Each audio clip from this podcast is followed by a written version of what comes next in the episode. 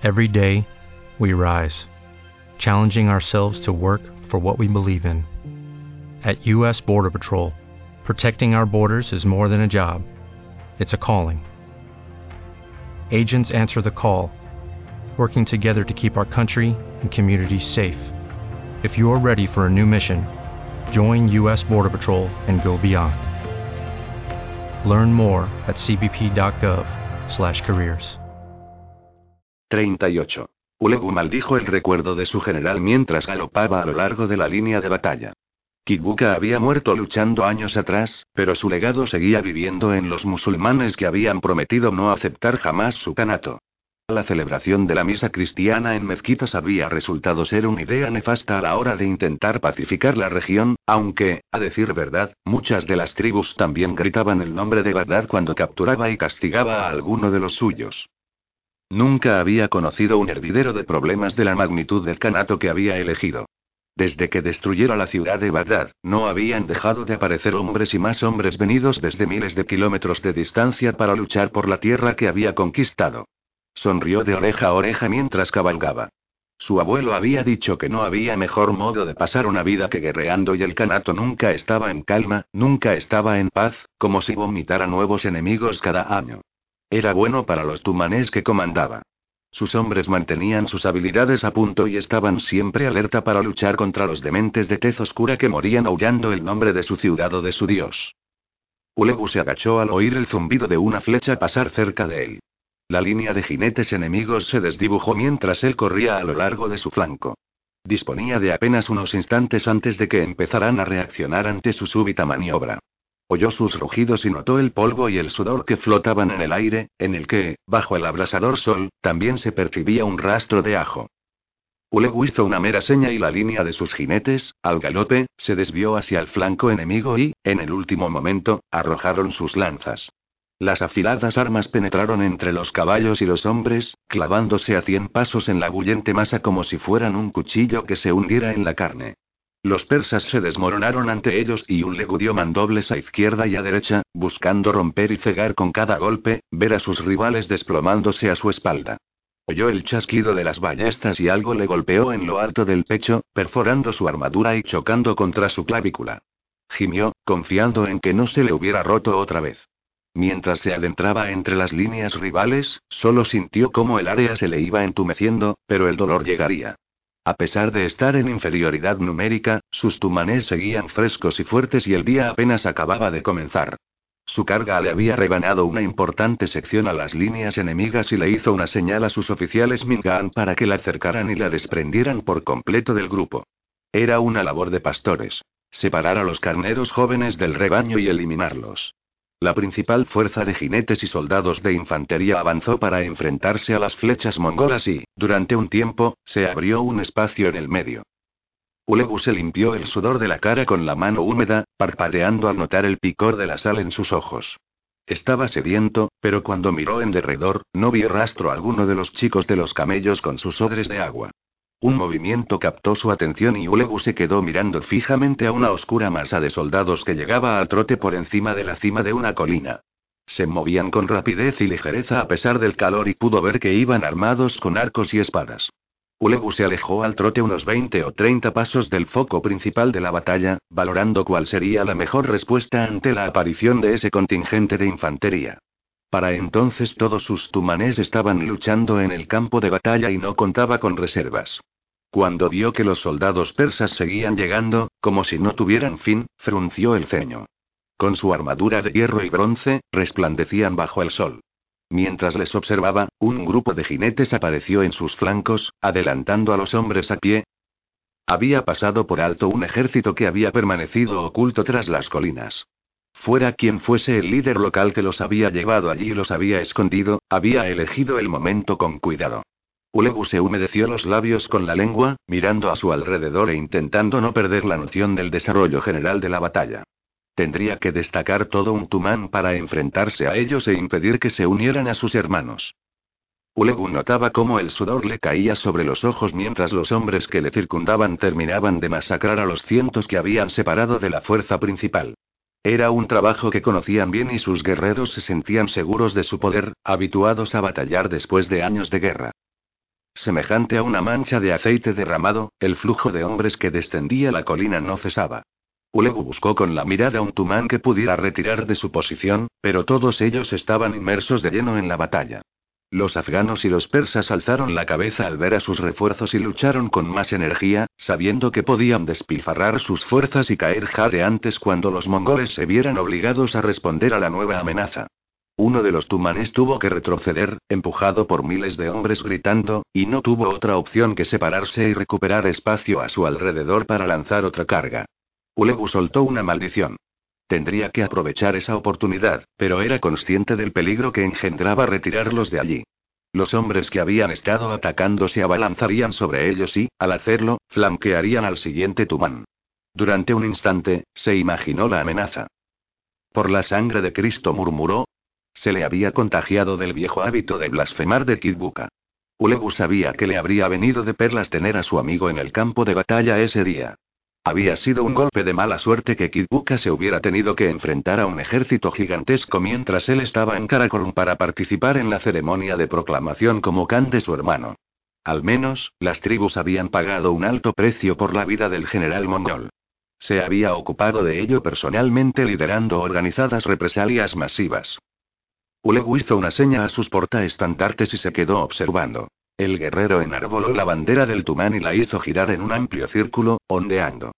El tumán respondió en breves momentos ante su bandera, deteniéndose casi en el mismo instante en que iniciaban la carga otra vez. Ulegu podía ver las caras vueltas hacia su posición e intentó ignorar la sensación de pánico mientras el enemigo empezaba a llegar. Segunda bandera.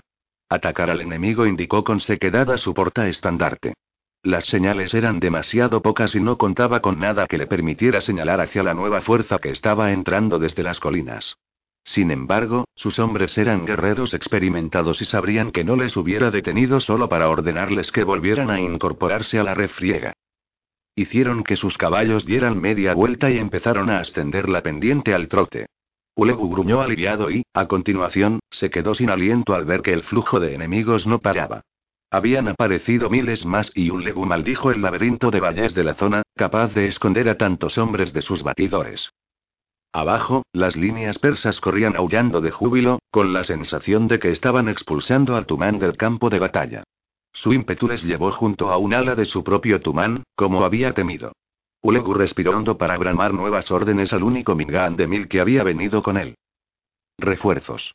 Rugió la línea del tumán de bronce necesita refuerzos. Repitió la orden mientras clavaba los tacones en su caballo, impulsándole a acelerar. Había demasiados soldados enemigos, pero no estaba dispuesto a retirarse, no ante ellos. Todavía podían volverse las tornas de la batalla y los enemigos podían desmoronarse. Esperaría el momento, rezaría por él. El tumán de bronce estaba siendo presionado por el frente y por el flanco, a punto de ser arrollado.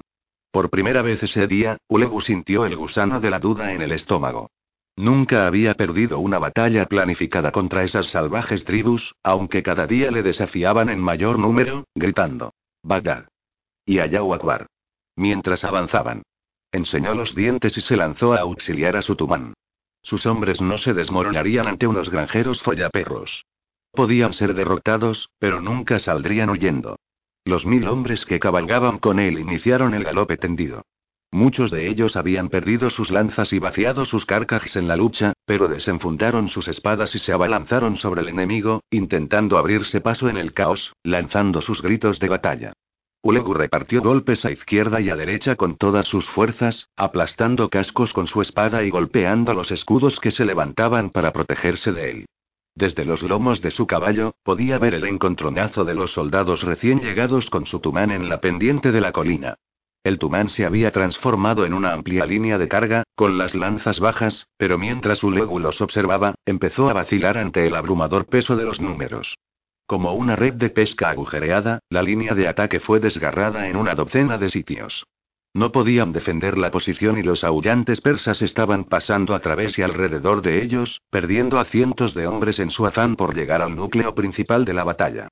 Ulegu soltó un juramento, transformando su ira en un rápido y violento tajo que le partió el cráneo a un hombre de barba que se había arrojado sobre él, enseñándole su roja boca en un alarido salvaje. Su tarea era mantener una visión general de la batalla y no perderse en ningún momento en el dolor y la furia. Las filas enemigas seguían descendiendo la colina y Aulegu le recorrió un escalofrío a pesar del calor. Los Sas le habían atrapado hábilmente con su estratagema, haciendo que invirtiera a todas sus fuerzas en la batalla para luego lanzar sobre él sus masivas fuerzas emboscadas. Ulegu se había abierto un hueco a golpes y estaba volviendo a reunir el Mingan a su alrededor para iniciar otra carga en un punto débil cuando vio a sus exploradores llegar corriendo a través de la hierba ensangrentada. Con la mano derecha, señalaban hacia un valle en sombras y Ulegu emitió un gruñido entre dientes. Si había otro ejército allí, estaba acabado. No había finalizado siquiera ese pensamiento cuando las primeras filas salieron de las colinas en sombra, casi pisándoles los talones a los exploradores, a quienes seguían. Ulegu se limpió el sudor de los ojos, boquiabierto. Lo que veía era imposible, pero, aún así, sintió como su pecho se llenaba de esperanza. Sólidas filas de mongoles brotaban de los collados con las lanzas enhiestas formando un bosque de espinas. Los reconoció por sus estandartes y sacudió la cabeza en una especie de estupor maravillado antes de volverse a mirar al enemigo. Lentamente, sus labios se retiraron y dejaron al descubierto sus dientes, pero aquel gesto no era una sonrisa. Los tumanés de las colinas habían cabalgado en formación apretada, presionados por los estrechos valles que los circundaban. Cuando llegaron a espacio abierto, se desplegaron como un abanico y Ulegu gritó de alegría al identificar las maniobras que conocía de su propio ejército. Con un súbito movimiento, los tumanés enteros tomaron una nueva dirección, abalanzándose sobre la fuerza que resbalaba desde la cima de la colina. Dos más aumentaron la velocidad al llegar al terreno llano y se colocaron en posición como un martillo blandido sobre las filas persas. Ulegu vio una descarga de flechas ascender desde los arcos de sus hombres, que rasgaron sus cuerdas una y otra vez haciendo que emitieran su grave nota y llenaran el aire con decenas de miles de saetas mientras las fuerzas se aproximaban. Las filas persas se encogieron bajo el nuevo asalto, pero sus abollados escudos salvaron solo a unos pocos. Ulegu se puso de pie sobre los estribos para ver el ataque de las lanzas. Una fila de 500 en fondo golpeó a sus enemigos y se arrojó sobre ellos, aplastándolos y aniquilándolos. Enardecido, lanzó un bramido y luego, con sequedad y concisión, repartió nuevas órdenes a sus oficiales. Tenía a los persas a ambos lados, una trampa tan perfecta como si él mismo la hubiera planeado. Una última mirada a lo alto de la colina le permitió ver que los nuevos tumanés estaban arrollando a la reserva persa, atacando a su caballería y barriendo su primera línea con lluvias de flechas negras, una y otra vez. La batalla había terminado, pero la matanza no había hecho más que comenzar. Muchos de los persas tiraron al suelo sus armas e intentaron salir corriendo, o simplemente levantaron las manos hacia el cielo y rezaron su última oración.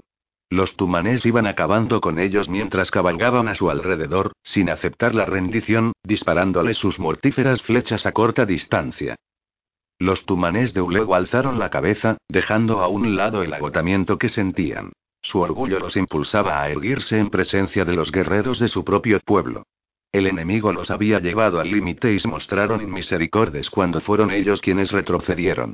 Imparable, la masacre continuó mientras el sol empezaba a ponerse y los soldados enemigos eran arreados para que formaran grupos más reducidos.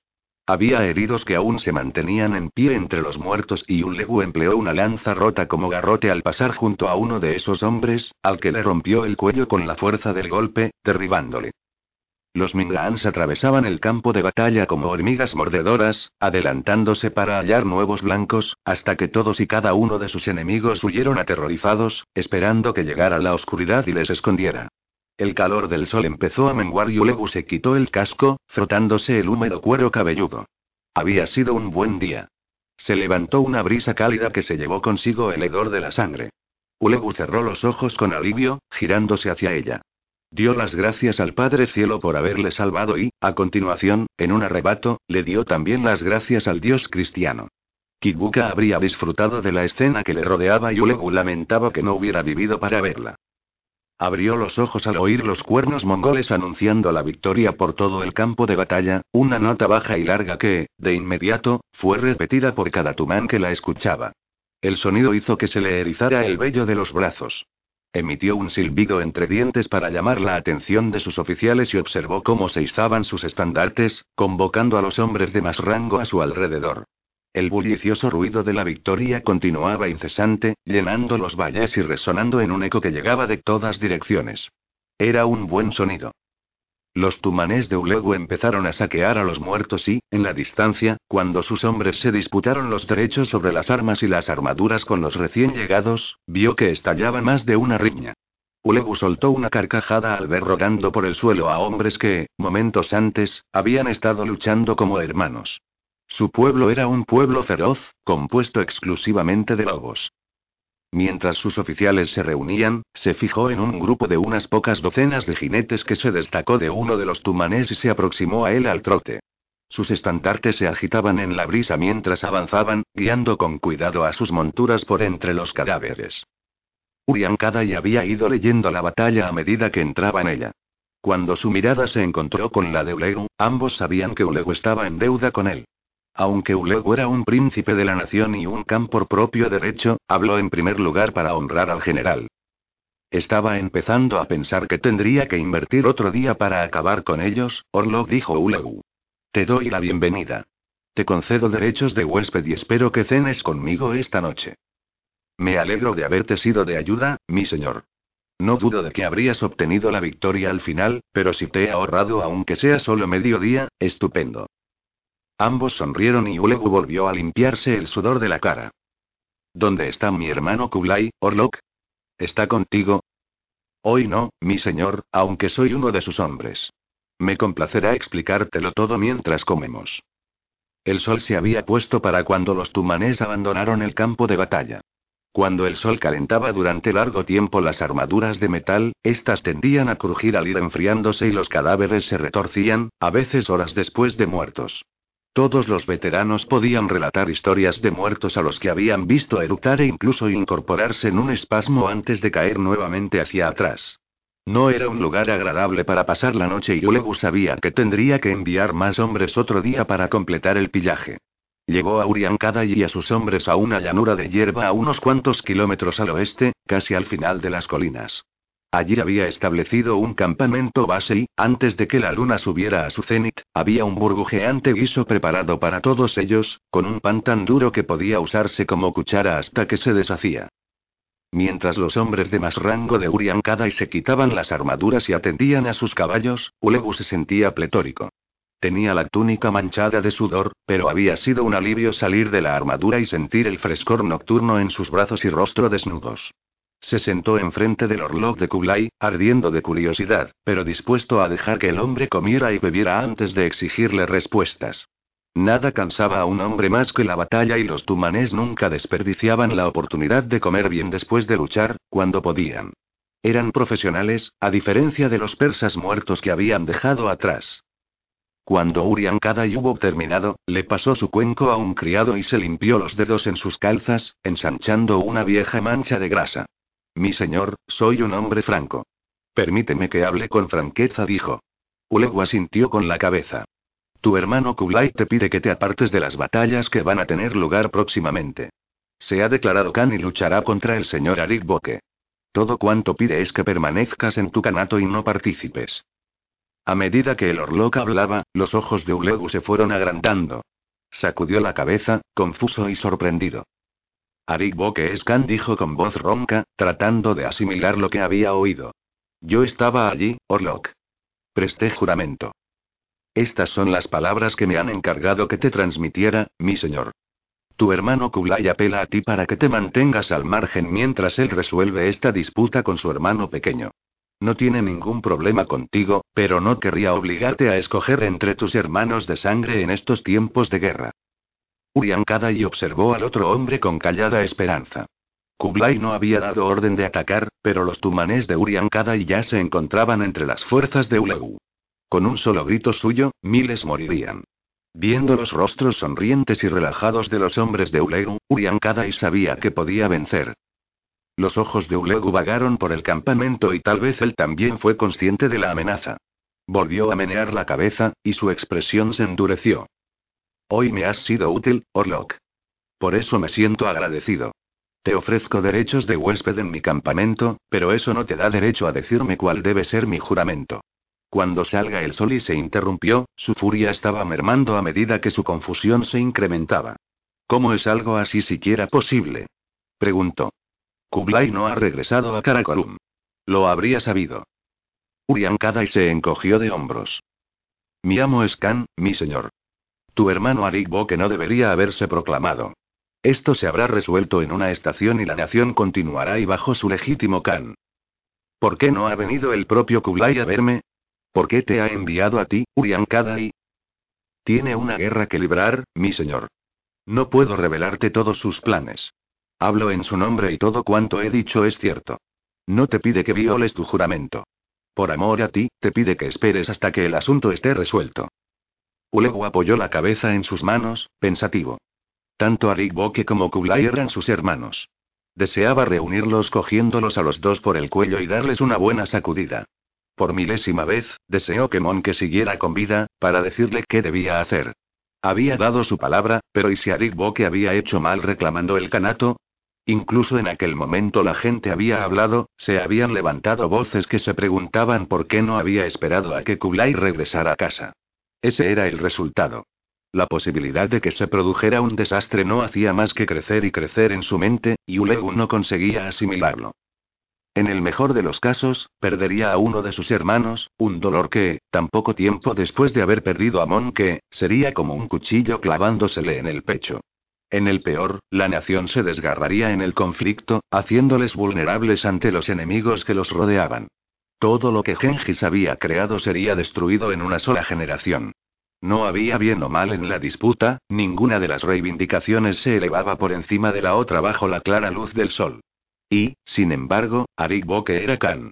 Independientemente de lo que dijera Kublai, eso estaba escrito en la piedra, inmutable. Ulegu se hundió todavía más. Este es mi canato, murmuró, casi para sí mismo. Urian Kadai inclinó la cabeza. Y lo seguirá siendo, mi señor. Lo conquistaste y no te será arrebatado. Mi amo sabía que las noticias te perturbarían. Tu dolor es el suyo, multiplicado mil veces. Solo desea que la disputa se resuelva con rapidez. Podría apartarse a un lado, dijo Ulegu, casi susurrando. No puede, mi señor, es Khan. ¿Y eso qué me importa a mí, Orlok? preguntó Ulegu, levantando la cabeza. No hay reglas en la vida. Ni lo que está escrito ni lo que dicen los chamanes, nada ata a un hombre aparte de a sí mismo. Nada, salvo las cadenas que él mismo acepta. Las leyes y las tradiciones no significan nada, si posees fuerza. Kublai posee fuerza, mi señor. Mientras estamos manteniendo esta conversación, estará avanzando sobre Karakorum. El asunto quedará resuelto antes del invierno, de un modo u otro. Ulegu tomó su decisión y su boca se convirtió en una delgada línea. Mis hermanos están jugando, Orlok. No quiero ser parte de ello. Hay ciudades al norte de mi canato que todavía se resisten a mi poder. Pasaré una estación poniéndole sitio. Cuando haya concluido con eso, me dirigiré al este, hacia Karakorum, y veré quién está al mando. Urian y sintió cómo se liberaba de una gran tensión al oír sus palabras.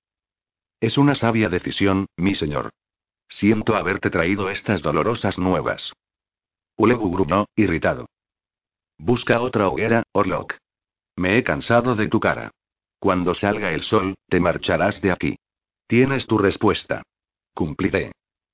Urian y se puso en pie, haciendo una mueca al notar el quejido de sus rodillas.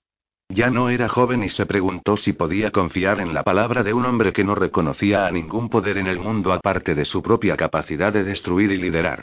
La respuesta honesta era que no podía. Por un momento, Urian Kadai consideró gritar su orden a los hombres expectantes. Todos estaban preparados. De un plumazo, podía eliminar a un hombre poderoso de la lucha. Emitió un breve suspiro. O bien podía aceptar la palabra que le habían dado y quizá lamentarlo más tarde. Kublai ya había perdido un hermano. Urian Kadai hizo una pequeña reverencia y se dirigió a otra fogata. No dormiría esa noche, lo sabía. 39. En el alto de las colinas verdigrises, Kublai era incapaz de descansar. Se levantó y se asomó a las espaciosas llanuras del valle, que aparecía engañosamente calmo y apacible desde aquella altura. El delgado hilo de un arroyuelo pasaba por su derecha, de modo que podía sacar el brazo y ahuecar la mano para beber cuando sentía sed. Era un día caluroso y el cielo estaba azul y sin una sola nube. Conocía aquella tierra y, después de haber pasado tanto tiempo en territorio Song, estar en casa todavía le conmovía en lo más profundo de su ser. Detrás de él, oyó jurar a uno de sus hombres, un guerrero que estaba trepando con esfuerzo por rocas resbaladizas, pero no se volvió, deleitándose en la contemplación de aquella cálida vastedad, absorbiendo la sensación de espacio y de silencio. Tras días y noches de duras cabalgadas, estaba cansado, pero era presa de una febril expectación y le temblaban las manos. Arik Boke estaba en algún lugar ahí fuera, donde no podía verle. Kublai había elaborado sus planes y preparado a sus hombres, pero por ahora todo se reducía a esperar. Si Arik Boke salía de Karakorum en su busca estarían preparados. Si permanecía en la ciudad, lo aplastarían como a una pulga atrapada en la costura de una prenda. Después de haber pasado tanto tiempo junto a ellos, era raro no tener a sus hombres de más rango a su lado. Bayar seguía en el norte ruso, mientras que Urian Kadai se hallaba en las distantes colinas, tras regresar de su misión con Legu. Los echaba de menos a ambos, pero a ninguno tanto como a Yao Shu. Debido a su avanzada edad, el monje Chin era demasiado frágil y delicado para cabalgar con los tumanés. Yao Shu había partido por fin hacia su monasterio. El tiempo y la edad nos arrebatan hasta las llamas más luminosas, se dijo Kublai. Elevó una plegaria silenciosa pidiendo al cielo que le permitiera volver a ver a su amigo. Por primera vez en años, Kublai estaba solo con sus guerreros. Contra él, Arik Boke contaba con los tumanés de Monke, que habían jurado prestarle leal servicio. Kublai hizo una mueca al pensarlo. La fuerza no haría que su hermano entrara en vereda, no por sí sola. Había corrido un gran riesgo al ponerse en contacto con Legu. Su hermano mayor podría haber escuchado lo que Urian Kadai tenía que decir y haber partido de inmediato a defender el canato de Arik Boke. Urian Kadai le había transmitido las palabras de Ulegu, pero Kublai era consciente de que no podía confiar en ellas ciegamente. Si Ulegu prestaba su apoyo a Arik Boke, otro año más y otro hermano muerto se sumarían al costo de la guerra. Kublai había perdido toda ilusión. En el silencio, mientras sus tumanés se desperezaban y descansaban y comían a su alrededor, rezó porque su hermano mayor conservara el sentido común y se mantuviera bien lejos. Kublai alzó la cabeza al oír el tintineo de unas campanas, perceptible en la quietud de las montañas pese a la lejanía. En esta ocasión, no era un correo de los Ians, sino el pequeño rebaño que había enviado a pastar con un par de exploradores. A pie, confiaba que serían capaces de aproximarse a Karakorum sin que nadie los interpelase. No esperaba su regreso hasta un mes después y había emplazado su campamento en los collados, lejos de la ciudad de su hermano. Durante un momento, trató de adivinar lo que podría significar ese retorno anticipado, pero enseguida lo dejó. Observó la empinada pendiente de rocas herbosas que llevaba hasta su elevada posición y vio las figuritas de unos hombres arreando a unas cabras y ovejas. Tendría que esperar un tiempo todavía hasta saber qué información tenían para él. Kublai se giró y vio a su hijo inclinado sobre las rocas en una postura precaria para tomar un trago de agua. Cuidado, advirtió. Esto es muy resbaladizo. El rostro de Zengin adoptó una expresión desdeñosa ante la sugerencia de que pudiera caerse. Sorbió un poco de agua del arroyuelo, recibiendo más en su túnica que en su garganta. Kublai le sonrió, pero cuando recuperó su mirada de centinela, Zenjin se quedó donde estaba, echándose hacia atrás lo bastante como para apoyarse en las rocas con algo parecido a la comodidad. He oído a los hombres hablar sobre lo que vas a hacer, dijo Zenjin. Kublai no le miró. Estoy seguro de que sabes que no me gustan las habladurías, contestó. El joven se revolvió en su asiento, doblando una pierna, que apoyó en la roca, para descansar los codos en la rodilla elevada. No se están quejando, dijo. Solo están hablando, eso es todo. Kublai se armó de paciencia. Al fin y al cabo, no tenía nada que hacer hasta que sus espías le informaran. ¿Qué están diciendo, entonces? preguntó. Zenjin le miró con una sonrisa de oreja a oreja. Dicen que, cuando todo esto termine, serás emperador. Si sobrevivo, eso y es cierto, respondió Kublai. Seré Khan de la nación y emperador de China. ¿Significa eso que yo seré emperador después de ti? inquirió el joven. Al oírle, Kublai le miró, con la boca temblándole de ganas de reír. ¿Es eso lo que quieres? ¿Gobernar el mundo? Creo y creo que sí, que me gustaría, dijo Zenjin, con expresión reflexiva. Entonces haré lo que pueda para que eso suceda, hijo mío. Eres sangre de mi sangre, huesos de mis huesos. Le daré nombre a una dinastía y tú la continuarás. ¿Por eso vamos a luchar, entonces? ¿Para ser emperadores? Kublai se rió entre dientes. Hay cosas peores por las que luchar. Miró por encima de su hombro a los vasallos que reposaban en los riscos de la montaña, la gran mayoría de ellos ocultos en los valles y grietas que había a sus espaldas. Creo que sería mejor Khan que Arik Boke, Zenjin. Esa es otra de las razones. Pero un padre trabaja por sus hijos e hijas. Dedica su fuerza y juventud a criarlos, a proporcionarles cuanto puede. Cuando tengas tus propios hijos, lo entenderás. Zenjin consideró la idea con gran seriedad. Ofreceré la amnistía a las ciudades cuando sea emperador. Seré amado y no temido. Kublai asintió. O ambas cosas, hijo mío, si tienes suerte. Me gustaría cambiar el mundo, como has hecho tú, dijo Zenjin. Kublai sonrió, pero había una sombra de amargura en su sonrisa. Solía hablar sobre estas cosas con tu madre, Zenjin. Es una mujer de una rara capacidad por un momento, recordándola, sus ojos se perdieron en la distancia. ¿Sabes? Una vez le dije algo parecido y ella me respondió que cualquiera podía cambiar el mundo, pero que nadie podía cambiarlo para siempre. Dentro de cien años, nadie que conozcas estará vivo. ¿Qué importará entonces si luchamos o si simplemente pasamos los días durmiendo al sol? Zenjin le miró parpadeando, incapaz de comprender el extraño estado de ánimo de su padre. Si no importa, entonces, ¿por qué vamos a luchar contra tu hermano? preguntó. Tal vez no me haya expresado bien. Quiero decir que no importa si cambiamos el mundo. El mundo seguirá adelante y nuevas vidas llegarán y partirán. El propio Gengis dijo que sería olvidado y, créeme, dejó una larga sombra. Sí importa cómo vivimos, Zenjin. Importa que, durante nuestro breve momento bajo el sol, usemos lo que se nos ha dado. Sonrió al ver que su hijo se esforzaba por asimilar la idea. Es todo lo que puedes decir, cuando llega el final. No desperdicié mi tiempo. Creo que eso importa. Creo que tal vez sea lo único que importa. Entiendo, dijo Zenjin. Kublai alargó una mano y le revolvió el pelo con rudeza. No, no lo entiendes. Pero lo entenderás, quizá, dentro de unos años miró por encima de los peñascos hacia donde estaban sus pastores, progresando lentamente. Disfruta de los momentos apacibles, Zenjin. Cuando comience la lucha, este será un recuerdo agradable. ¿Puedes derrotarles? preguntó Zenjin, mirando a su padre a los ojos. Kublai se dio cuenta de que su hijo tenía miedo y se obligó a sí mismo a relajarse. Creo que sí, sí. No existen las certezas. Tienen más tumanés que nosotros, continuó Zenjin, insistiendo para provocar una reacción en su padre. Kublai se encogió de hombros. Los enemigos siempre nos superan en número. No creo que supiera qué hacer si me topara con un ejército más pequeño que el mío. Se percató de que aquella forzada despreocupación no estaba sirviendo para tranquilizar a su hijo y su tono se tornó serio. No soy el primer hombre que intenta discurrir cómo contrarrestar las ventajas de un tumán mongol en batalla.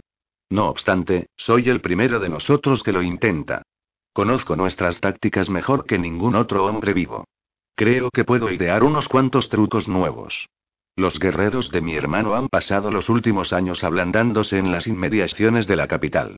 Mis tumanés están habituados a luchar todos los días, a cada paso. Y están habituados a ganar. Nos los comeremos vivos. Su hijo esbozó una ancha sonrisa ante su bravuconada y Kublai se rió con él. Ahora, vete a practicar tus movimientos, Zenjin. No vamos a ir a ninguna parte durante un tiempo. Su hijo refunfuñó un poco, pero, bajo la mirada de su padre, encontró un espacio llano entre las rocas y empezó la fluida serie de movimientos y posturas que había aprendido de Kublai. Yao Shu le había enseñado las secuencias años atrás, cada una de ellas con su propio nombre e historia. Kublai le observaba con mirada crítica, recordando a Yao Shu, que nunca se había dado por satisfecho. La perfección en una secuencia de movimientos, sencillamente, no existía, pero la meta era siempre aproximarse a ella lo más posible en cada patada, bloqueo o giro. Gira la cabeza antes de moverte, indicó Kublai. Zenjin titubeó. ¿Qué? preguntó sin mover la cabeza. Tienes que imaginarte que tus oponentes te atacan desde más de una dirección. No es una danza, recuérdalo. El objetivo es romper un hueso cada vez que des un golpe o lo rechaces. Imagínatelos a todos ellos rodeándote y responde a la amenaza. Kublai gruñó, aprobador, al ver que su hijo giraba la cabeza con rapidez y luego rechazaba una patada imaginaria con un amplio bloqueo circular. Bajo la atenta mirada de Kublai, su hijo clavó una mano cuchillo con los dedos estirados y rígidos en una garganta invisible. Mantente ahí y fíjate en tu pierna retrasada, dijo Kublai. Observó cómo Zenjin ajustaba su postura, agachándose ligeramente antes de continuar. Una oleada de afecto por su hijo atravesó a Kublai. Sería estupendo poder darle un imperio. Mientras cabalgaba, Arik que podía oler su propio sudor, el agrio olor de un animal saludable. No se había permitido debilitarse durante su período como Khan. Su cuerpo, achaparrado, nunca había poseído gracia, pero era fuerte. Se enorgullecía de ser capaz de agotar a hombres más jóvenes en cualquier competición. Desde temprana edad, había sido consciente de una gran verdad, que la resistencia residía tanto en la voluntad como en la condición física. Emitió un gruñido entre dientes, resoplando a través de su destrozada nariz. Poseía la voluntad, la capacidad para hacer caso omiso del dolor y la incomodidad, para llevarse a sí mismo más allá de los límites de hombres más débiles. La justificada ira que había sentido cuando le informaron de la traición de Kublai no le había abandonado ni por un solo momento desde ese día. Los sufrimientos y las quejas de la carne no le importaban nada mientras su hermano estuviera atravesando las llanuras para desafiarle. Sus tumanés se habían contagiado de su ánimo y cabalgaban con adusta determinación mientras recorrían por separado la tierra en busca de cualquier rastro del traidor. Arik que apenas conocía a los hombres que le seguían, pero le era indiferente siempre que obedecieran a su can.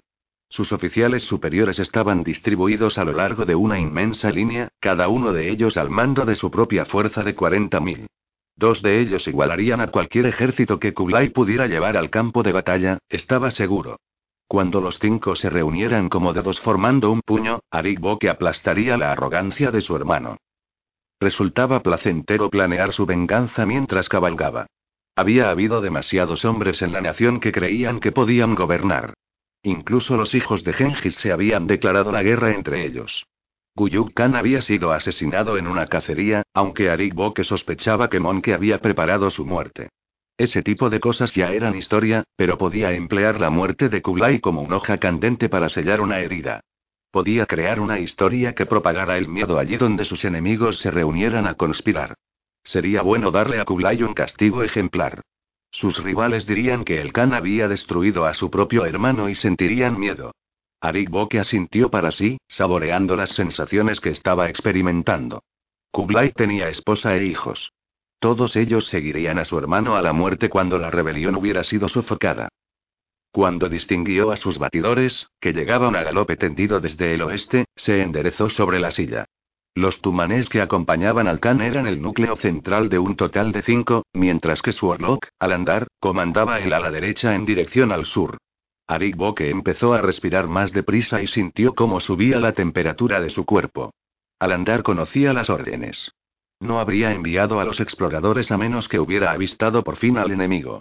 Los veloces jinetes atravesaron por delante de la primera fila de los tumanés, desviándose para penetrar entre los hombres hacia el lugar donde ondeaban los estandartes de Arik Boke. Miles de guerreros les observaban mientras se acercaban al Khan y maniobraban con sus monturas entre las líneas. Los vasallos del Khan utilizaron sus caballos para bloquear su paso e impedir que llegaran demasiado cerca, un signo del nuevo miedo que había nacido en la nación desde la muerte de Monke. Arik Boke no necesitaba esperar a que les registraran y les hicieran pasar hasta él.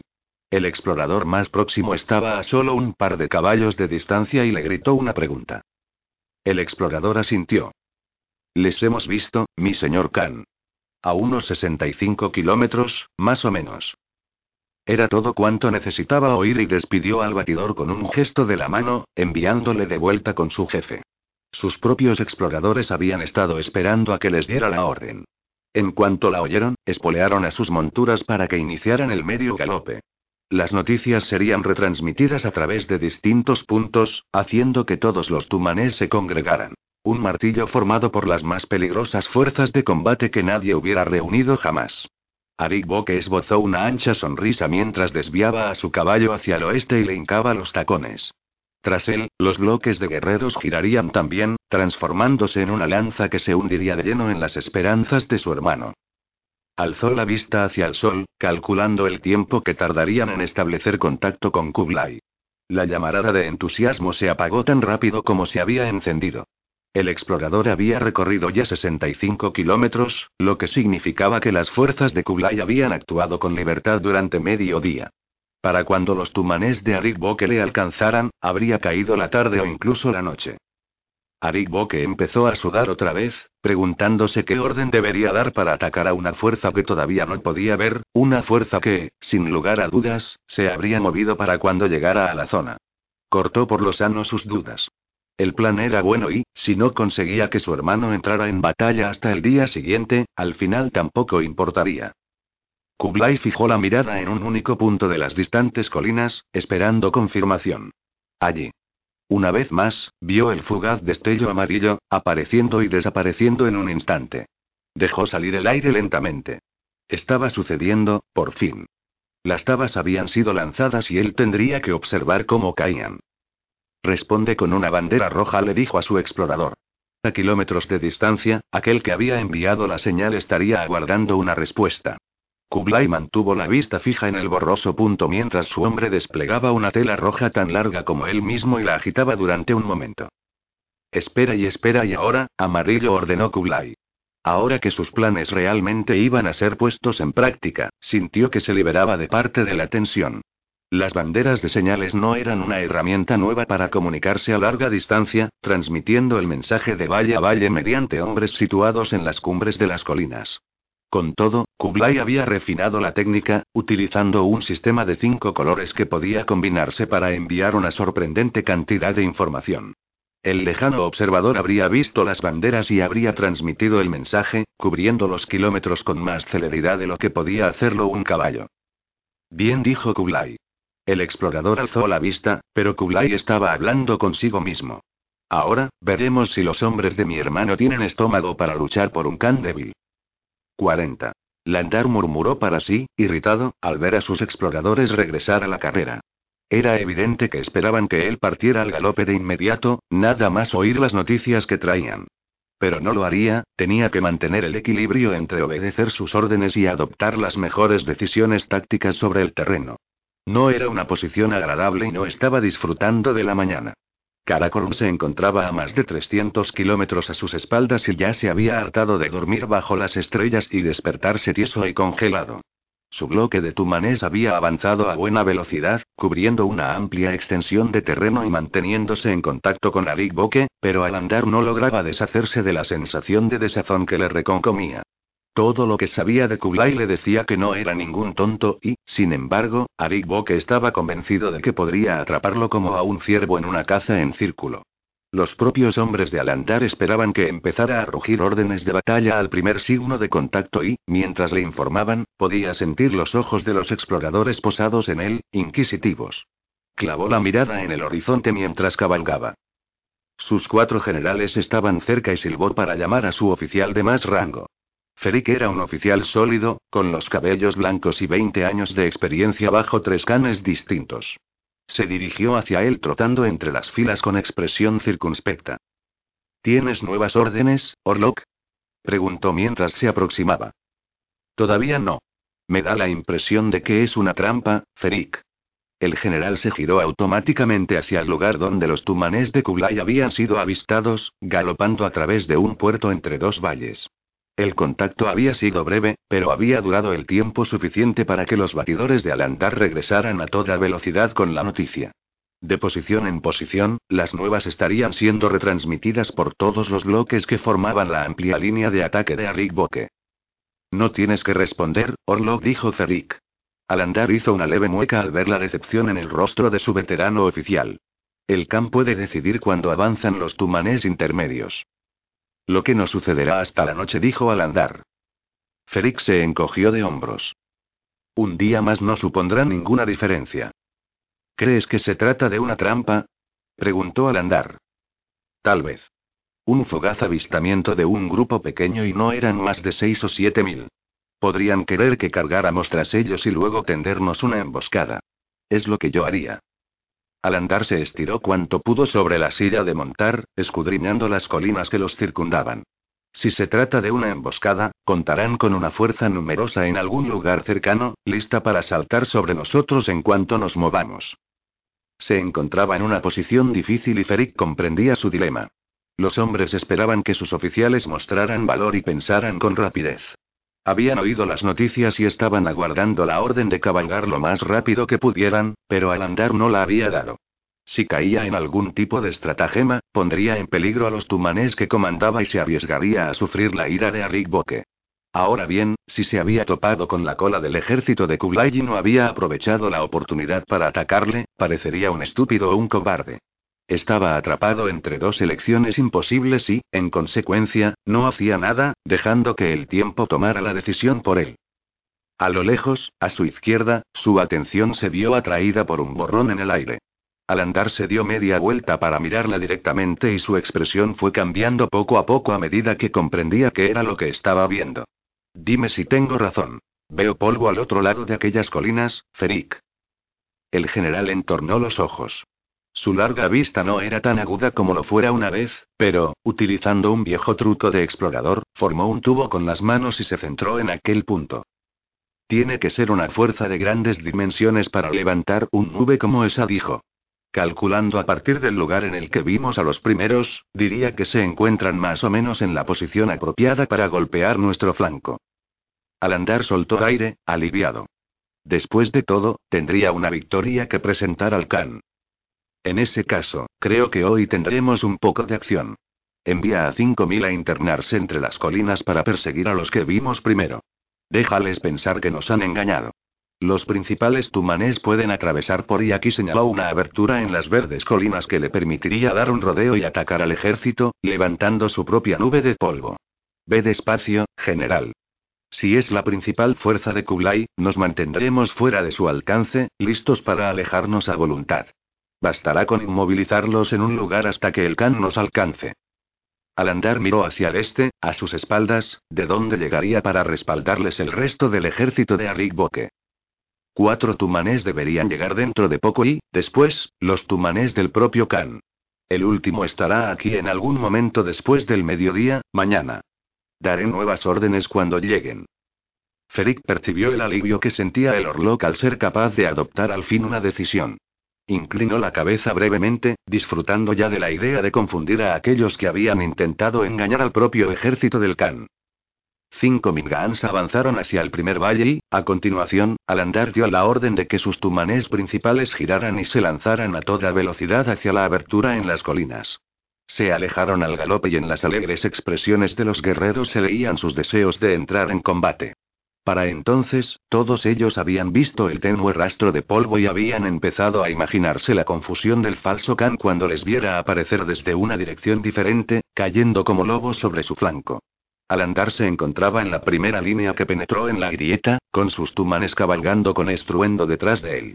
Se dijo que, aunque había adivinado que Kublai les había preparado una treta y se le había adelantado, no debía olvidar que la fuerza completa de Kublai superaba en número a la suya.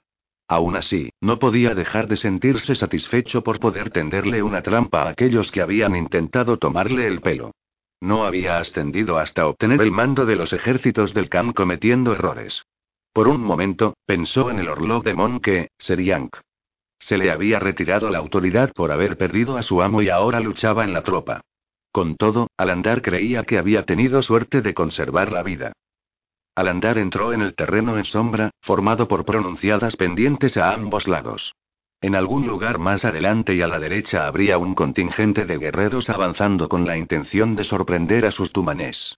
Se inclinó hacia adelante en la silla de montar, dejando caer la mano hasta la larga espada que golpeaba el flanco de su montura. La abrupta brecha entre los riscos estaba terminando y, bajo la luz del sol, vio un valle verde abrirse ante él.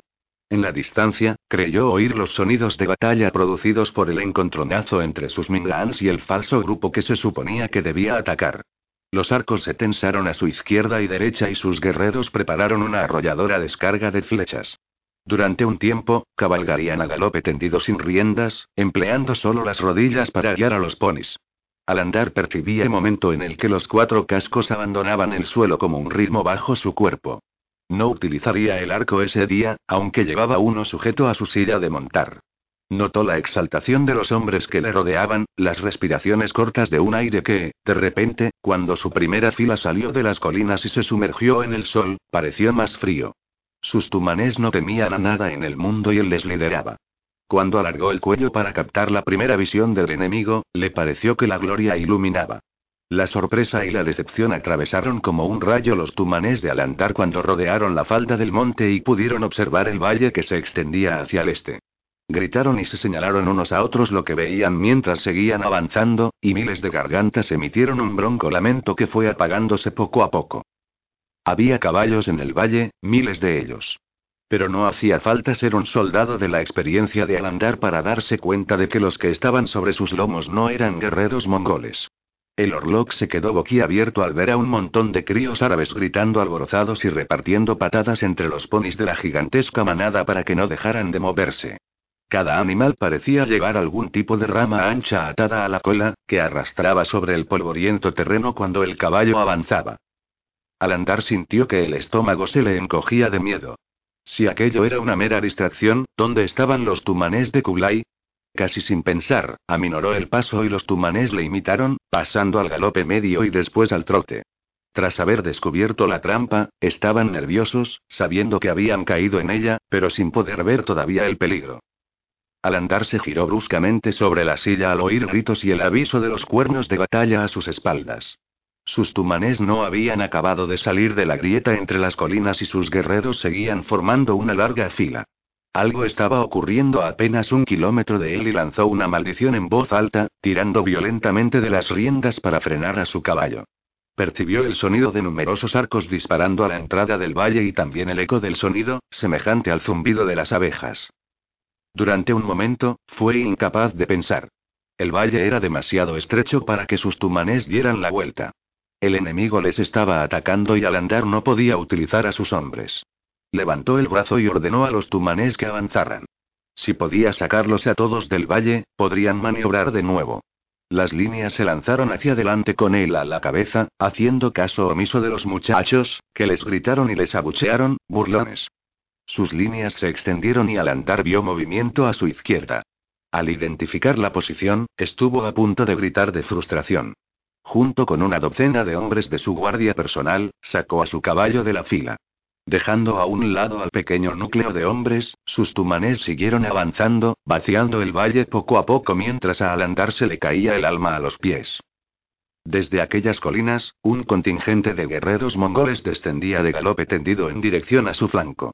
Todo cuanto Alantar pudo hacer fue avisarles con un bramido, pero, aún alertados, la posición de sus hombres era altamente vulnerable, atacados desde la retaguardia y el flanco al mismo tiempo.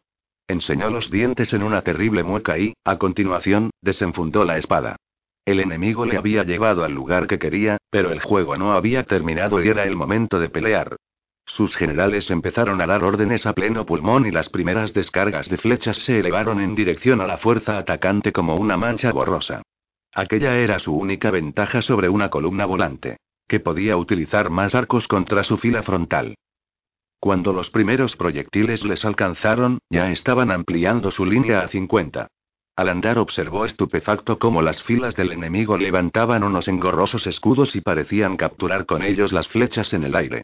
Nunca había visto a guerreros mongoles llevar algo tan pesado al campo de batalla. Los mongoles utilizaban el arco y este requería las dos manos a la vez. Los generales de Alantar ya habían hecho que sus hombres se volvieran hacia la amenaza. Las órdenes habían sido transmitidas con celeridad a los comandantes de los Mingan y a los líderes de cada cien hombres de los Tumanés. Sus hombres estaban transformando su formación de un flanco en un amplio frente, pero aquella era una de las maniobras más difíciles que había y exigía que miles de guerreros se detuvieran de un modo ordenado y preciso. Con todo, estaba empezando a suceder. Al andar sintió que la esperanza crecía en su pecho, pero, en aquel momento, los guerreros enemigos arrojaron sus escudos y tendieron sus arcos. Las flechas atravesaron vibrantes el menguante espacio entre ambos ejércitos. Al andar se dio cuenta de que sus filas no podrían formar a tiempo y su gesto se crispó mientras los arqueros rivales lanzaban cientos de saetas contra el eficiente remolino de sus líneas. Una raya negra oscureció fugazmente su visión y chocó con fuerza contra su hombro, empujándole hacia atrás en la silla antes de salir despedida dando vueltas. Otra flecha alcanzó a su caballo, hundiéndose hasta las plumas en su garganta. El animal empezó a toser y a echar sangre por los hollares. Al andar, presa del pánico, desmontó dando un traspié justo cuando el caballo se desplomaba. Sus hombres tenían que salir del valle y el único modo que tenían de hacerlo era cabalgar deprisa y alejarse de sus atacantes. Al mismo tiempo, él debía formar una potente línea estacionaria para responder al ataque envolvente del enemigo hasta que su fuerza principal fuera capaz de finalizar el amplio giro y escapar del valle.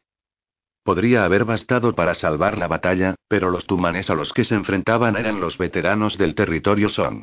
Cuando la fluidez de la contienda aumentó, avanzaron en líneas que se entretejían y solapaban, de manera que arrojaban siempre la máxima fuerza contra los puntos más débiles. Cuando llegó la hora de combatir con espadas y lanzas, no cedieron terreno y los tumanes de Alantar fueron rechazados con rotundidad. Los guerreros de Alantar salieron por fin del valle y el Orlog meneó la cabeza, incrédulo, cuando vio el contingente que les presionaba desde atrás. Había dado por sentado que estaría compuesto solo por los seis o siete mil que había visto en el falso avistamiento de esa mañana. Sin embargo, las colinas empezaron a vomitar más y más guerreros bajo los estandartes de Kublai, una avalancha tal que le hizo comprender que debería haberse concentrado en mantenerlos entre las colinas, donde el daño que podían hacer era menor. Les superaban en número en una proporción de al menos dos a uno y los chicos árabes encargados de levantar el rastro de polvo observaron con la boca abierta cómo sus tumanes eran atacados, encerrados y destruidos. Todo cuanto al andar veía era caos, demasiados grupos desplazándose a toda velocidad de un lado para otro. Ahora sabía que, desde su primera acción, había estado bailando al son de los planes de Kublai y esa certeza le quemaba las entrañas. Las flechas volaban en todas direcciones y había hombres cayendo por doquier. Apenas podía distinguir a amigos de enemigos en la aglomeración de guerreros y caballos, aunque los tumanés de Kublai parecían conocer a los suyos. Sus guardias tuvieron que defenderle de un guerrero que se había lanzado como una centella sobre él, utilizando sus espadas para detener y desviar de Alandar la embestida de su lanza. Cuando el hombre siguió adelante, al andar se encontró pensando con claridad, a pesar de que la angustia le retorcía las tripas. No había modo de evitarlo. Tendría que tocar a retirada. Su propio cuerno se había quedado en el caballo caído y tuvo que llamar a gritos a uno de sus oficiales. Cuando éste entendió lo que le ordenaba, una especie de desmayo desfiguró su expresión, pero hizo sonar la secuencia de notas descendentes, una y otra vez. La respuesta pareció perderse en la turbulenta masa de combatientes, excepto para llamar la atención sobre ese punto del campo de batalla. Nuevas saetas se elevaron en el aire con aparente lentitud para caer súbitamente sobre ellos con un zumbido. Una de ellas se clavó en lo alto del pecho del oficial que había hecho sonar el cuerno, perforando la armadura de escamas. Al andar rugió, airado, y, mientras el joven se desplomaba, volteó bruscamente a su caballo y se hizo con el cuerno de un tirón. Resollaba con fuerza, pero levantó el cuerno y repitió la señal. Poco a poco, la reacción de sus hombres, que estaban sometidos a una presión demasiado intensa como para poder liberarse con facilidad de la lucha, fue haciéndose visible. Los tumanés empezaron a retirarse pasando por encima de los cadáveres de sus amigos, colocando las espadas y las lanzas en posición horizontal para mantener a distancia al enemigo. Los huecos que dejaron al replegarse fueron inmediatamente ocupados por un enjambre de flechas silbantes. Otro centenar de guerreros fueron derribados y murieron asfixiados con un palo de madera atravesando su pecho o su garganta. Unas cuantas filas consiguieron llegar hasta el andar y formaron a su alrededor, jadeantes y con los ojos vidriosos. Mantuvieron la posición el tiempo suficiente como para que sus números ascendieran a mil y, a continuación, prosiguieron la retirada, a lo largo de la cual se les fueron uniendo varios jinetes solos, hasta que fueron unos tres mil los hombres que atravesaban aquel campo de muertos. De sus generales, al único que al andar podía ver a su lado era a Ferik, aunque había unos veinte oficiales Mingan en el grupo. Todos ellos habían participado en el combate y estaban maltrechos y exhibían diversas heridas y cortes. Al andar vio a varios hombres señalando hacia ellos. Los tumanés enemigos habían localizado su grupo en el fondo del valle. Sintió cómo se le iba la sangre de la cara al ver que miles de ojos feroces se volvían para observar la retirada del Orlok. Su pequeño contingente seguía recogiendo rezagados que luchaban por abrirse paso hasta él, pero, para entonces, el enemigo estaba formando filas, preparándose para una nueva carga. Al andar recorrió con la vista el campo de batalla. Las pérdidas eran tan espantosas que se sintió enfermo. Millares de muertos, arcos quebrados, caballos pataleando y los penetrantes alaridos de hombres heridos que vertían su sangre en la tierra. Uno de sus rivales cabalgó hasta la fila del frente y le dijo algo a los que tenía más cerca. Todos ellos gritaron un desafío al unísono y el ronco rugido hizo que al andar diera un respingo sobre la silla. No más de cinco mil hombres maltrechos cabalgaban junto a él. Había pensado unirlos al resto de sus tumanés, pero la lucha parecía haberse detenido en todo el valle. Cuando 800 pasos separaban a ambos ejércitos, sus hombres hicieron un alto, extenuados y asustados, y aguardaron expectantes sus órdenes.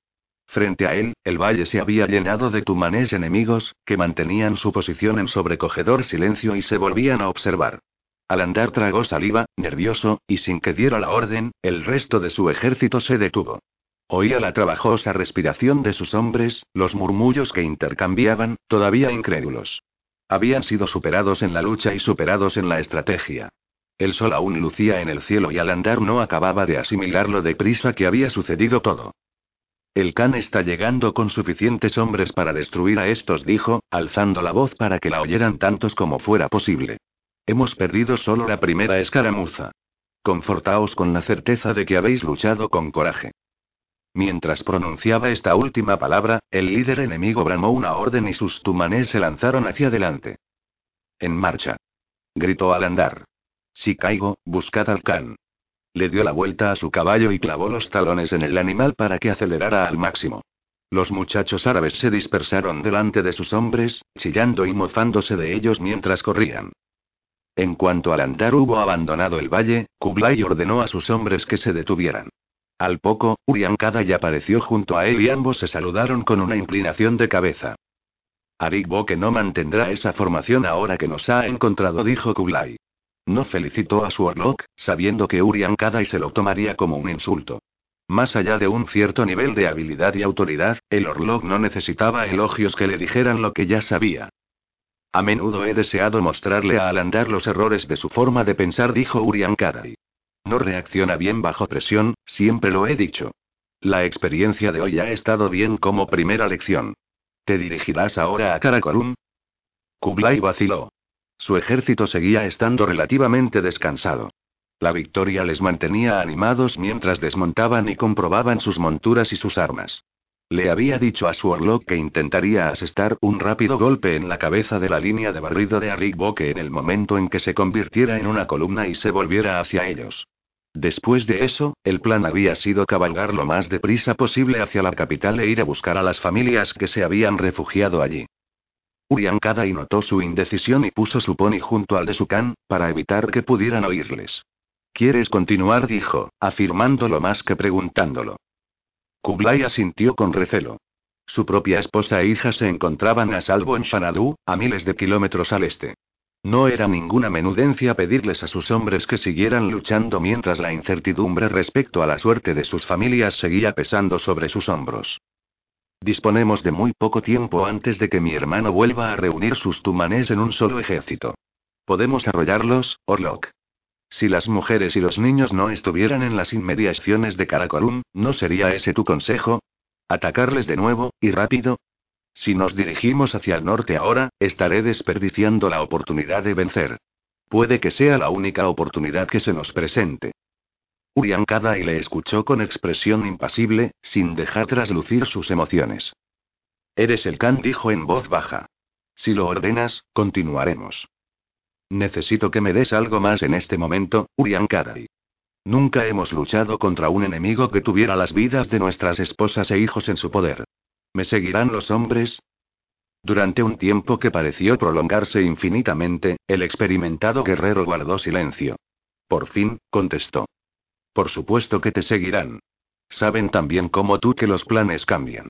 Es posible que continuar y volver a luchar, mientras todavía conservemos la ventaja, sea la mejor opción. Pero tú quieres avanzar hacia el norte, a pesar de todo. El Orlok se encontraba visiblemente incómodo. Había prestado un juramento de obediencia, pero la idea de que su mujer y sus hijos estuvieran en manos de la guardia de Arik suponía un constante desgaste de sus fuerzas. Yo y acataré las órdenes, mi señor Khan dijo, formalmente. Al principio, Kublai apartó la mirada.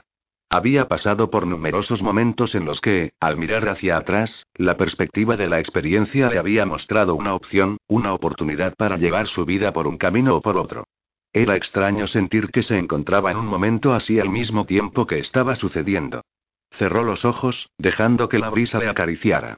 Sintió la muerte en el norte, pero el olor de la sangre se percibía con intensidad en el aire y no sabía si se trataba de un auténtico augurio o no. Cuando se giró hacia el este para encarar los distantes ejércitos de su hermano, sintió el mismo escalofrío. La muerte les esperaba en todas direcciones, de repente estaba seguro de ello. Sacudió la cabeza como para arrancar las telarañas de su pensamiento. Gengis no habría malgastado ni un momento. Sus hombres conocían la muerte, vivían con ella todos los días. Sacrificaban animales con sus propias manos y sabían reconocer en un niño el tipo de tos que podía significar que se lo encontrarían frío y quieto por la mañana. No temería a una compañera tan constante. No podía permitir que le influyera. En aquel momento él era el can y tomó una decisión. Mis órdenes son continuar, Orlok. Recoged todas las flechas que podáis y perseguida al andar hasta que nos encontremos con los tumanés que vienen hacia aquí. Atacaremos al siguiente grupo de combate con todo cuanto tenemos. Uriankada dio media vuelta a su caballo sin decirle una palabra más y empezó a dar órdenes a gritos a los tumanés, que aguardaban. Sus expresiones reflejaron su confusión, pero montaron con presteza y formaron, ignorando a los heridos y moribundos que les rodeaban. El sol se estaba poniendo, pero por delante aún había varias horas de gris luz estival. Tiempo suficiente para volver a luchar antes de que oscureciera. 41. Cuando avistó a cuatro tumanes cabalgando a máxima velocidad hacia él, Kublai dio gracias por las erróneas decisiones de su hermano. El gran general ya había empleado en una ocasión el mismo sistema. Cinco dedos extendidos sobre el terreno para localizar a sus enemigos. Era una formación poderosa contra los lentos soldados de infantería. Contra los tumanés que él comandaba, era una debilidad. Su hermano había formado una columna dividida de 150 kilómetros de largo con el fin de cubrir más territorio. Kublai y Uriankada ya habían atacado el extremo de la línea de barrido y, cuando la columna giró para enfrentarse a ellos, Kublai consiguió recorrerla en dirección descendente, presentando casi 12 tumanés contra cada grupo de combate cuando estos fueron llegando hasta él. Arik Boke podía ordenar un alto y hacer que sus tumanés se reunieran, pero hasta que lo hiciera, sus guerreros eran vulnerables a la mera ventaja de los números y a la abrumadora superioridad de su fuerza. En conjunto, incluso después de masacrar a los hombres de Alandar, el ejército de Arik Boke superaba en mucho al de Kublai y Urian Esa desventaja disminuiría a medida que fueran cortando la serpiente rodaja a rodaja. En su cabeza, Kublai revisó sus planes por enésima vez, buscando una vez más alguna forma de mejorar sus probabilidades. No necesitaba comprobar si Urian Kadai estaba en posición. El Orlok tenía más experiencia que nadie que Arik Boke pudiera llevar a la batalla y sus tumanes lo demostraban en la fluidez y precisión con que se desplazaban en grupo por el terreno. El segundo bloque de los tumanés de su hermano estaba demasiado lejos para que Kublai pudiera oír sus cuernos, pero, al otro lado de la vasta llanura de verde hierba, podía verlos empezando a maniobrar y adoptar formaciones de batalla, reaccionando ante su presencia. Frunció el ceño al sentir el azote del viento en la cara y comprobó la posición del sol. El suave crepúsculo gris duraba varias horas en esa época del año, pero podría no ser suficiente. Odiaba la idea de tener que retirarse antes de que la contienda hubiera concluido, pero no podía dejar que le retuvieran en un punto. Todas sus maniobras perseguían reducir la movilidad de su hermano y, a la vez, incrementar la suya. No podía quedar atrapado en la oscuridad, con unos ejércitos avanzando hacia su posición.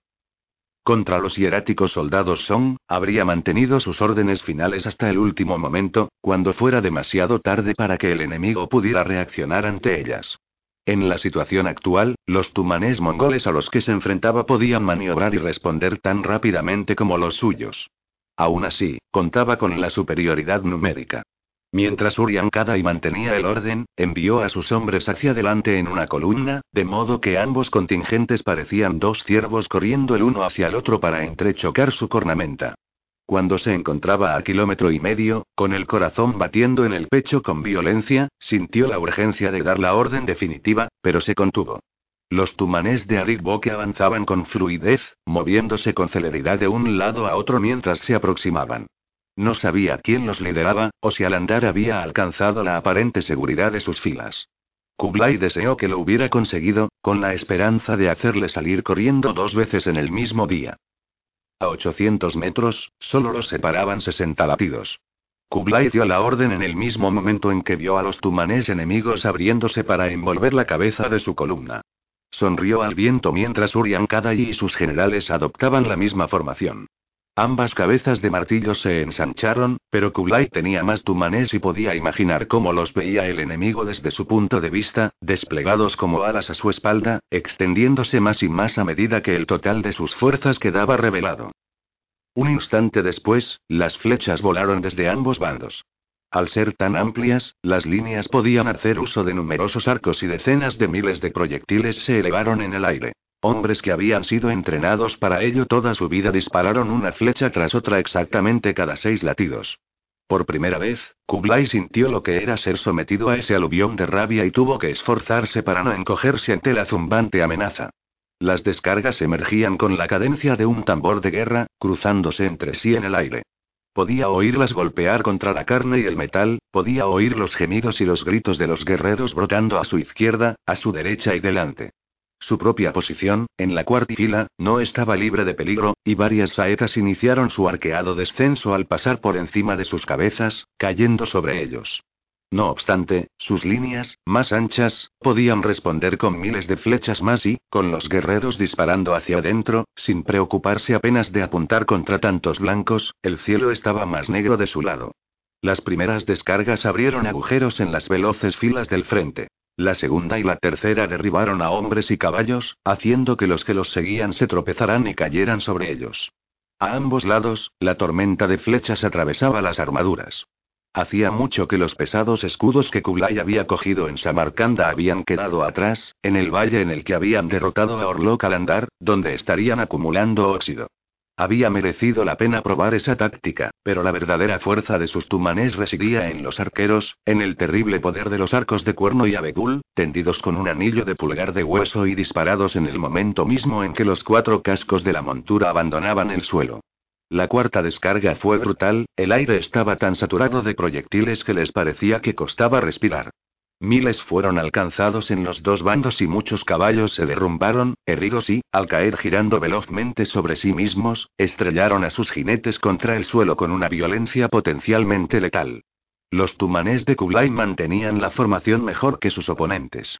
Habían pasado años guerreando contra los Song, contra bosques de ballestas y picas enemigas. Las líneas estaban más amontonadas donde la lluvia de flechas había arreciado más, pero el resto se abrió paso sin aminorar apenas la velocidad. En los últimos momentos antes del impacto, repitieron las rutinas que les habían inculcado a lo largo de los años. Colgaron los arcos de los ganchos de la silla de montar y desenvainaron miles de espadas mientras frenaban ligeramente, permitiendo que las filas traseras se adelantaran. A través de las filas frontales de Kublai aparecieron sus lanceros y, mientras avanzaban, todos ellos bajaron los largos troncos de abedul que portaban.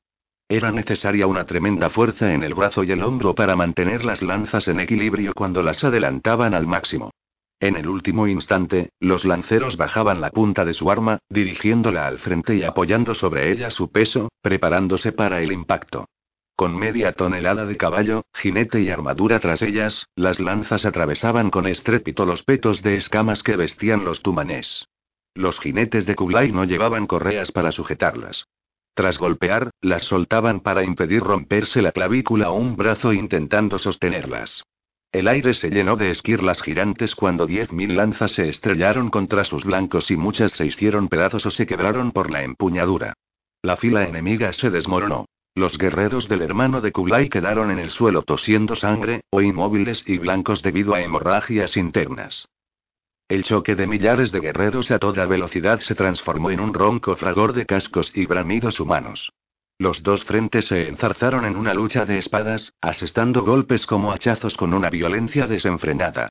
La ancha línea de Kublai se extendió rápidamente hacia los flancos mientras Urian Kadai continuaba repartiendo órdenes con calma.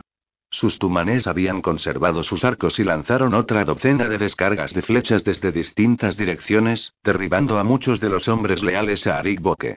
El enemigo contraatacó y, desde los flancos, los guerreros, disparando flecha tras flecha, respondieron con disparos tan poderosos como los suyos. Para entonces ambos bandos se encontraban muy cerca y los hombres seguían luchando, tensando y soltando la cuerda de su arco con adusto estoicismo, ignorando las muertes de los que les rodeaban. En el frente, los tumanes de Kublai mantenían la presión, matando y avanzando, aplastando la cabeza de la serpiente.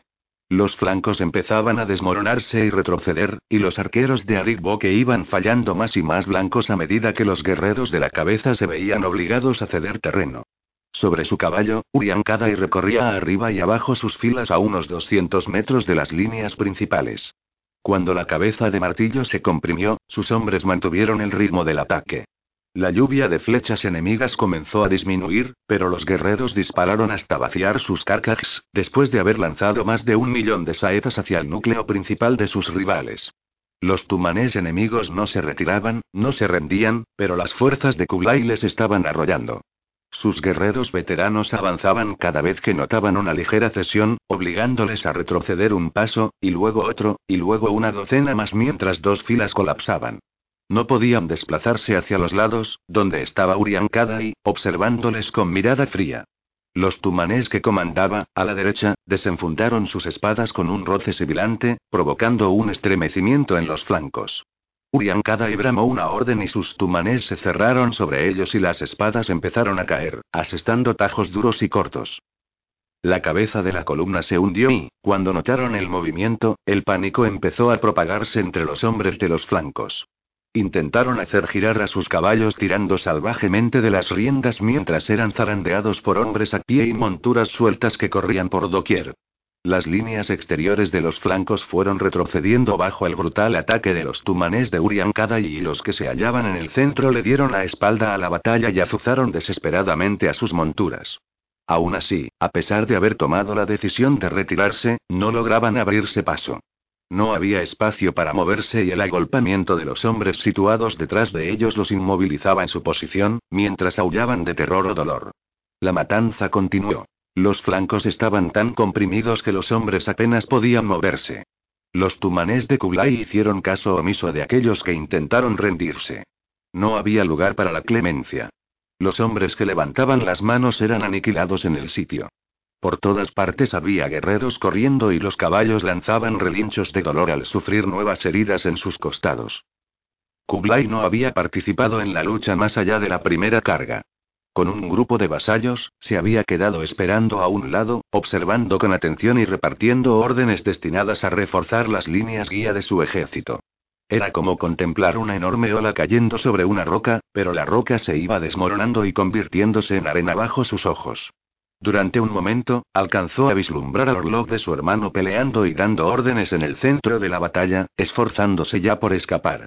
Al andar recordaría ese día, pensó Kublai con satisfacción, si sobrevivía él. Kublai alzó la vista cuando Urian Kada sopló su cuerno, haciendo sonar una nota que se extendió por todo el campo de batalla. En la menguante luz gris, vio que estaban llegando otros tumanés. Sería la formación central de la línea de barrido de Arik Boke y Kublai supuso que su hermano estaría en esos cuadrados, cabalgando con todas sus fuerzas hacia él. El sol se había puesto mientras se desarrollaba la batalla. Si hubiera sido mediodía, habría sido un momento adecuado para continuar. Sus hombres habían arrollado a los tumanés del segundo grupo de batalla y ya se veían jinetes solitarios alejándose en un flujo constante, dirigiéndose hacia la seguridad de Sukan, que entraba en el campo de batalla. Urian Kadai hizo sonar el cuerno de nuevo y Kublai murmuró para sí. No estaba ciego, ni sordo. Diversos planes y estratagemas atravesaron volando su mente y se quedó inmóvil, atrapado por la oportunidad. Sus hombres estaban cansados, se recordó a sí mismo. Sus flechas se habían agotado y sus lanzas estaban rotas. Sería una locura hacerles luchar de nuevo, en la oscuridad. Y, sin embargo, podía acabar con todo en un solo día y pensarlo le consumía por dentro.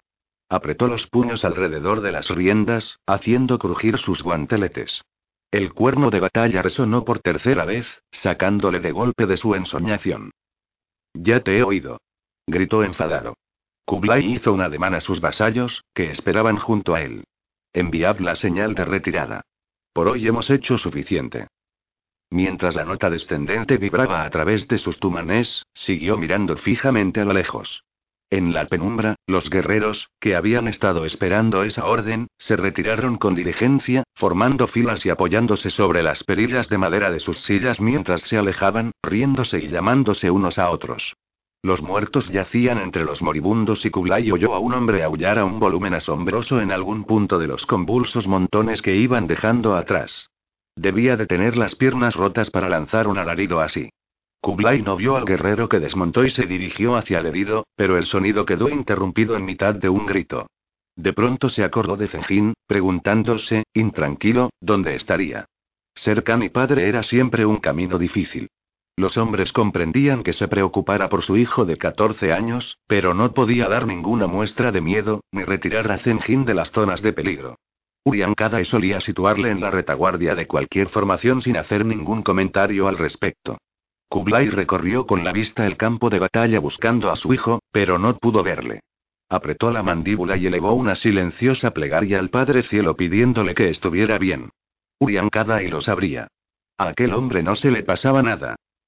Miles de guerreros de Arigbo que habían escapado al mazazo que les había propinado.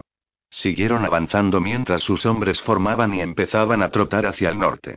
Kublai se volvió y miró por encima del hombro a los hombres y caballos muertos, al lugar donde su hermano todavía cabalgaba envuelto en una nube de polvo seco. Los distantes tumanés de Arigbo que ya habían empezado a fundirse con la penumbra, devorados por la oscuridad. Kublai inclinó la cabeza en un gesto de respeto fingido. Orlo Kalandar había logrado escapar a la muerte en los últimos momentos y Kublai deseó poder estar allí mientras le explicaba a su hermano cómo había perdido una cantidad tan inmensa de hombres en un solo día. Furioso, Arik Boke se echó hacia adelante en su silla y le gritó Chu. A su montura, a la vez que le clavaba brutalmente los talones en el costado para que mantuviera la velocidad. Gotas de sudor rodaban hacia sus ojos y parpadeó para aliviar el escozor de la sal, sin dejar de mirar al frente. Casi no había luz y los tumanés que luchaban a lo lejos palpitaban y se desdibujaban como sombras temblorosas. Todo cuanto podía oír era el estruendo de los caballos de sus propios hombres al galopar, de modo que la batalla que se desarrollaba más adelante, sin el estrépito metálico de las espadas y los gritos de los hombres, casi parecía un sueño. El general de uno de sus tumanés había desviado a su montura para alcanzar al can y la cabeza del animal subía y bajaba en su esfuerzo por avanzar. Arik Boke, absolutamente concentrado en lo que tenía delante, hizo caso omiso de él. Sabía que había perdido el contacto con los tumanés de retaguardia, que su larga formación había sido atacada en uno de sus extremos. Sabía muy bien que la fuerza que le acompañaba podría no ser suficiente para hacer huir a su hermano, que podría pararse y volver a formar. Tenía con él únicamente a cuatro tumanés en formación cerrada, pero otros ocho estaban llegando desde atrás. Juntos serían suficientes, independientemente de lo que hubiera logrado Kublai ese día. Cuando el nombre de su hermano se cruzó en sus pensamientos, Arik Boke escupió en el viento. Notaba la saliva como sopa en la boca y, mientras seguía cabalgando, más deprisa y más lejos de lo que había galopado en años, su cuerpo desprendía calor por todos sus poros. Tenía que haber sido Urian y quien había organizado el ataque. Arik Boke sabía que tendría que haber previsto que su hermano podría ceder el mando a un oficial más experimentado. Durante un buen rato, lanzó maldiciones a voz en cuello, haciendo que los hombres más cercanos a él apartaran la vista para no presenciar su exhibición de cólera. Debería haber hecho mil cosas de forma diferente. Kublai era un débil erudito y Arik Boke había creído que su hermano sembraría el caos entre sus excelentes tumanés. Por el contrario, sus hombres habían atacado en el lugar oportuno, en el momento preciso. Habían vencido a Orlok al andar y él todavía no podía creérselo. En principio, el ala derecha de su línea de barrido era su punto más fuerte y, sin embargo, la habían arrollado. Ahora la noche estaba cayendo y los tumanés de Kublai escaparían a su venganza. La llanura era larga y llana, pero, aún así, la batalla no era más que una abultada nube de polvo bajo la creciente oscuridad. En los últimos momentos antes de perderlos de vista, Arik Boke vio a varios tumanés dirigiéndose hacia el norte, estaba seguro. Apretó la mandíbula y el calor de su cuerpo pareció alimentar la ira que ardía en su interior. Con todo su ejército en el campo, las defensas de Karakorm eran escasas. El estómago le dio un vuelco al pensar que su hermano pudiera tomar la capital en un rápido ataque. Había ignorado las inquietudes del pusilánime de Alandar, convencido de que su hermano no osaría acercarse a la poderosa capital. La importancia de Karakorum, por sí misma, era mínima, pero Adik Boke sintió deseos de gritar de frustración. Quienquiera que tuviera el poder sobre Karakorum podía reivindicar el derecho a gobernar. Era algo que importaba a los ojos de los príncipes y de los pequeños canatos. Su general había llegado hasta él y cabalgaba a su lado, gritando preguntas al viento. Al principio, Arik Boke ni le miró, pero, cuando la oscuridad se cernió sobre ellos, se vio obligado a aminorar la marcha y reducir la velocidad al medio galope y luego al trote. Los caballos resoplaron y jadearon y la punzante energía que había sentido hasta entonces abandonó a Rick Boque, dejando una frialdad más honda que nada que hubiera sentido nunca. Ese mismo momento, no se había planteado seriamente la posibilidad de que Kublai pudiera derrotarle en batalla. Su mente se llenó de imágenes en las que se enfrentaba a aquel erudito con su espada. Era una visión satisfactoria, pero vacía, y sacudió la cabeza para despejar su mente de tonterías. Continuó cabalgando, adentrándose en la noche. Por ambos lados de su caballo iban pasando más y más guerreros en dirección contraria. Todos ellos mantenían la cabeza gacha, avergonzados, al cruzarse con hombres que conocían. Se estaban uniendo a sus tumanés por la retaguardia en grupos de diez y hasta de cien, brotando de la oscuridad. Arik Boke vio que uno de ellos daba media vuelta a su caballo, girando para adoptar el ritmo de trote de la línea mientras trataba de atravesarla. El hombre se encontraba a un caballo de distancia de él y le estaba llamando antes de que Arik Boke se diera cuenta de que se trataba de Alandar. Cuando su orlog le alcanzó, trayendo consigo un tufo a sudor y sangre recientes que le envolvía como una capa, los nudillos de su can se aferraron, blancos, a las riendas de su montura. Mi señor Khan dijo al andar.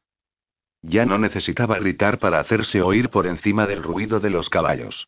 Para entonces el paso se había reducido hasta un suave trote y la negra hierba fluía invisible bajo los cascos de los caballos.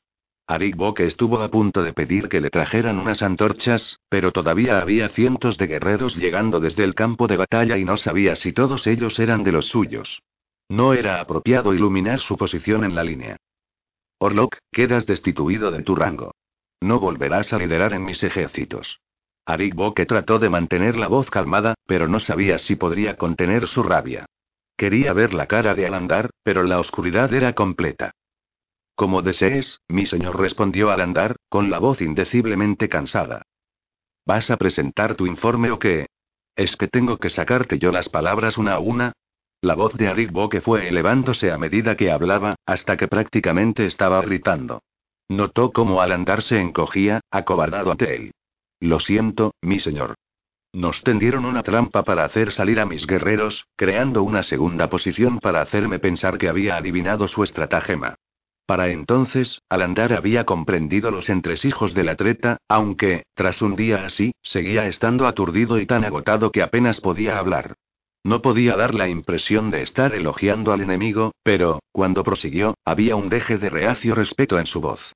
Después de que les hubiéramos seguido hasta un valle, le tendieron una emboscada a mis fuerzas. En total vi unos doce tumanés, liderados por Kublai y Urian no había dado orden de esperar hasta que el ejército principal llegara hasta vosotros si veíais al enemigo. Preguntó Arik Boke. No me planteé la posibilidad de que sucediera exactamente lo que ha sucedido hoy. Lo siento, mi señor.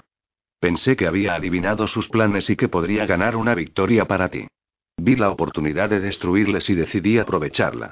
Me equivoqué, mi señor Khan. Te equivocaste, repitió Arik Boke. No podía soportar por más tiempo sus quejumbrosas disculpas. Se volvió hacia el general que tenía al otro lado. Oirak, quítale las armas a este hombre y átalo. Me ocuparé de él cuando tengamos luz de día y podamos ver. Hizo caso omiso de los sonidos de lucha que se oyeron cuando los guerreros se echaron sobre al andar. Es que realmente había creído que conservaría la vida. Aquel hombre era un tonto. Cuando la luna creciente apareció en el cielo, despidiendo su pálida luz, sus tumanés llegaron a los bordes del campo de batalla del que Kublai había huido en el último momento. Algunos de los hombres y caballos caídos seguían vivos, pidiendo lastimosamente ayuda a los que pasaban por su lado. Arik Boke eligió su camino con cuidado, reduciendo la velocidad hasta ir al paso. A medida que avanzaba, los montones de muertos se iban multiplicando y podía oír los sollozos de dolor de los heridos. Su furia se convirtió en una dura bola en su pecho y estómago, y a duras penas conseguía mantener derecha la espalda. Aquello lo había hecho el orlog de Kublai. En el centro del campo de cadáveres, Arik Boke desmontó y pidió que acercaran unas lámparas. El hedor era atroz y, a pesar de la oscuridad, ya había moscas por todas partes, zumbando junto a los rostros de sus hombres y obligándoles a ahuyentarlas con un ademán cada dos por tres. Arik Boke inhaló profundamente, cerrando los ojos mientras las lámparas eran encendidas a su alrededor y situadas en lo alto de los postes. El fulgor dorado que arrojaban reveló ojos fijos y cuerpos fríos a diestro y siniestro. Arik Boke se estremeció levemente mientras daba la vuelta sobre sí mismo, absorbiéndolo todo. Sus labios se adelgazaron en una mueca de disgusto y la ira le cegó. Su hermano era responsable de todo aquello. Traedme a Alandar, dijo. No se había preocupado de mirar en ninguna dirección en concreto, pero, aún así, la orden fue obedecida rápidamente. Unos guerreros trajeron a Alandar a rastros y lo arrojaron boca abajo a los pies de Arik Boke. ¿Se dirigían hacia el norte al final? Preguntó Arik Boke. El hombre que había sido su Orlok se puso de rodillas con esfuerzo y asintió, manteniendo su cabeza agachada, tan baja como le era posible. Eso creo, mi señor. Karakorum, entonces murmuró Arik Boke. Todavía puedo alcanzarle. Sabía que Kublai deseaba esa ciudad. Decenas de miles de mujeres y niños habían construido sus propios poblados de casuchas en torno a Karakorum, donde esperaban a que regresaran sus maridos. Arik Boke extrajo un largo cuchillo de una funda que llevaba atada al muslo. La carne desgarrada de sus hombres yacía por todas partes y sentía que hacía falta desquitarse de algún modo, que se pagara un precio por todo aquello. Entonces supo lo que tenía que hacer. Al andar había oído cómo desenvainaba el cuchillo y alzó la vista asustado. Mi señor Khan, yo y su frase quedó interrumpida cuando Arik Bole le cogió por el pelo y le cortó la garganta con varios tajos poderosos, cerrando la carne. Ya has hablado bastante, le murmuró Arik Boke al oído. Ahora, cállate. Al andar se agitó y debatió mientras el penetrante olor de la humeante orina iba llenando el aire. Arik Boke lo empujó a un lado. Exploradores. A mí. Rugió hacia la noche. Dos de los más cercanos se presentaron al instante, saltando de sus caballos. Sus miradas se posaron fugazmente en el cadáver de Alandar, pero la retiraron rápidamente. Hoy habéis cabalgado mucho, dijo Alik Boke, pero esta noche no descansaréis. Ambos batidores eran chicos que no habían cumplido los 18 años de edad. Asintieron sin hablar, impresionados por la presencia del Khan. Coged unos caballos descansados y corred hacia Karakorum. Utilizad las estaciones de Lian para obtener monturas de refresco. Se quitó el anillo del dedo de un tirón y se lo lanzó a uno de los muchachos. Tendréis que adelantar a los ejércitos de mi hermano, así que cabalgad lo más rápido que podáis. Quiero que lleguéis a la ciudad antes que él. Buscad al capitán de la guardia de palacio y decidle que he dicho que la hora ha llegado. ¿Entendéis? Esas palabras, exactamente. Repetid vuestras órdenes. Los dos exploradores recitaron sus palabras ante él y Arik Boke asintió, dándose por satisfecho. Había que pagar un precio por todas las cosas. Para cuando Kublai llegara a la ciudad, sabría cuál era el coste de la rebelión. Arik Boke sonrió al pensarlo. Tal vez los hombres de Kublai se amotinaran cuando se dieran cuenta de lo que les había hecho perder. Arik Boke podría regresar a su ciudad y encontrarse con que su hermano ya había muerto, asesinado a manos de sus propios guerreros. What if you could have a career where the opportunities are as vast as our nation, where it's not about mission statements, but a shared mission? At U.S. Customs and Border Protection, we go beyond to protect more than borders. From ship to shore, air to ground, cities to local communities, CBP agents and officers are keeping people safe. Join U.S. Customs and Border Protection and go beyond for something far greater than yourself. Learn more at cbp.gov/careers.